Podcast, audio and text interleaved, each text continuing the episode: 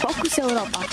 Nachrichten aus Europa auf Radio Dreieckland mit den Titeln vor 25 Jahren individuelles Grundrecht auf Asyl abgeschafft, EU veröffentlicht schwarze Liste von Steueroasen, drei Männer wegen Mordes an maltesischer Journalistin angeklagt, erneut Sammelabschiebung nach Afghanistan und Demonstration in Hamburg gegen G20-Razzien. Und nun die Themen im Einzelnen. Am 6. Dezember 1992, also vor 25 Jahren, beschlossen CDU, CSU und SPD das Ende des Grundrechts auf Asyl in Deutschland. Der Satz politisch Verfolgte genießen Asylrecht gilt seitdem nicht mehr unbeschränkt. Der sogenannte Asylkompromiss verhindert bis heute faktisch fast völlig eine legale Einreise für Asylsuchende nach Deutschland. Im Zuge der Zerfallskriege im ehemaligen Jugoslawien stieg Anfang der 90er Jahre die Zahl der nach Deutschland kommenden Flüchtlinge Flüchtlinge rasant an. 1992 wurden rund 438.000 Anträge registriert. Allerdings waren darunter auch zahlreiche Zweit- bzw. Folgeanträge. Parallel entwickelte sich in der neu wiedervereinten Bundesrepublik eine massive ausländerfeindliche Debatte, die sich in tätlichen Angriffen und Morden fortsetzte.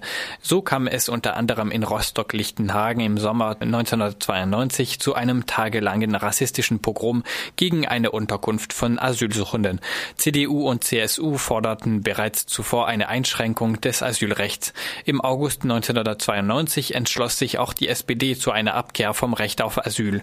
Unter Björn Engholm und Oskar Lafontaine wurde heute vor 25 Jahren der sogenannte Asylkompromiss geschlossen. Das ursprünglich nach den Erfahrungen des Naziregimes eingeführte weitreichende Asylrecht wurde damit massiv eingeschränkt. Seit dem entsprechenden Bundestag Bundestagsbeschluss vom Mai 1993 gilt, wer aus einem als sicherer Drittstaat definierten Land einreist, hat kein Anrecht auf Asyl. Deutschland hat sich mit sicheren Drittstaaten umgeben. Wer aus einem als sicher definierten Herkunftsstaat kommt, erhält kein Asyl, unabhängig vom individuellen erfahrenen Verfolgung. Die Sozialhilfe für Asylsuchende wird aus der Sozialhilfe für deutsche Staatsbürger ausgegliedert und darf deutlich niedriger bemessen werden. Anstelle eines individuellen gegenüber dem Staat einklagbaren Rechts auf Asyl ist staatlicher Schutz vor Krieg und Verfolgung seit 1993 von Herkunftsland und Einreiseroute abhängig. Der Ministerrat der EU hat am gestrigen Dienstag eine schwarze Liste der Steueroasen veröffentlicht. Darauf befinden sich insgesamt 17 Staaten, die aus Sicht der EU eine Kooperation bei der Bekämpfung von Steuerhinterziehung verweigern.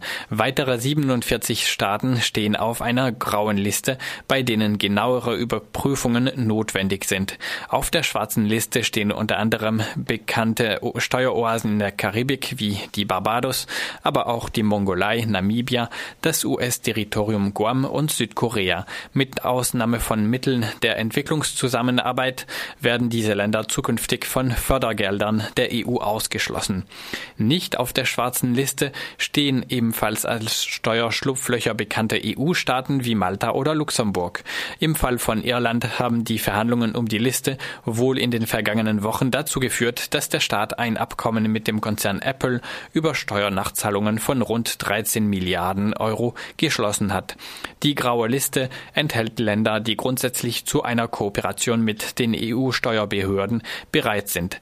Darunter sind neben der Schweiz auch die Kanalinseln Guernsey und Jersey. Sie gehören als britische Kronbesitz formal nicht zur EU, wohl aber zur Zollunion. Finanzkommissar Pierre Moscovici appellierte an die EU-Staaten, sich nicht nur auf Maßnahmen der EU zu verlassen, sondern auch individuelle Sanktionen auf Grundlage der schwarzen Liste zu veranlassen. In Malta sind drei Verdächtige wegen des Mordes an der maltesischen Journalistin Daphne Caruana Galizia angeklagt worden. Sie waren bereits am Montag mit sieben weiteren Personen festgenommen worden, die auf Kaution entlassen wurden. Die nun angeklagten Männer sind wie alle Festgenommenen maltesischer Staatsangehörigkeit. Ihnen wird vorgeworfen, den Mord an Caruana Galizia mit einer ferngezündeten Autobombe ausgelöst zu haben. Konkret geht es um Mord und den Besitz von Sprengstoff. Alle drei sind Polizei bekannt und sollen zuvor an einem gescheiterten Banküberfall und einem Mordversuch an einem Polizisten beteiligt gewesen sein.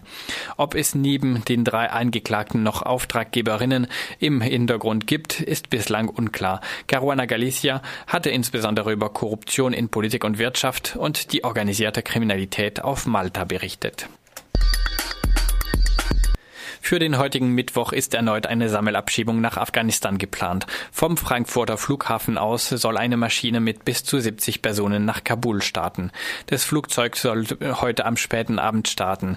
Davor haben Hilfsorganisationen aus dem Rhein-Main-Gebiet Demonstrationen am Terminal 1 des Flughafens angekündigt. Sie appellieren auch an das Land Hessen, die Abschiebungen nach Afghanistan auszusetzen, so wie Schleswig-Holstein dies tut. Die Ausreise abgelehnter Asylsuchender liegt nicht in der Hand des Bundesamts für Migration und Flüchtlinge, sondern in der der Länder. Diese können aus humanitären Gründen einen Abschiebestopp von bis zu drei Monaten verhängen. Wie immer bei Abschiebungen in das vom Krieg zerstörte Land ist die genaue Anzahl der betroffenen Personen unklar. Sie wird von Hilfsorganisationen meist erst im Nachhinein ermittelt. Seit dem Abkommen zwischen der EU und der afghanischen Regierung vergangenes Jahr sind bereits 138 Personen Deutschland abgeschoben worden.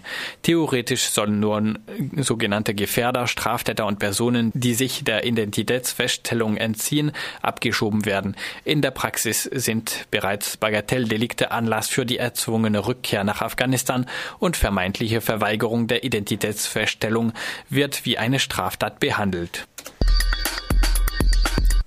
Am Dienstagabend demonstrierten in Hamburg rund 250 Menschen gegen die Razzien und Hausdurchsuchungen im Kontext der G20-Ausschreitungen.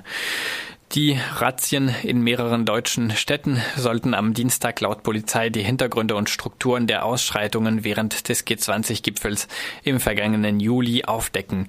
Durchsucht wurden sowohl die Wohnungen von Einzelpersonen als auch linke Zentren. Die Demonstration am Abend verlief laut Medienberichten ruhig. Sie führte unter anderem am linken Zentrum Rote Flora im Hamburger Schanzenviertel vorbei, das nach dem G20-Gipfel massiv unter Druck geraten war.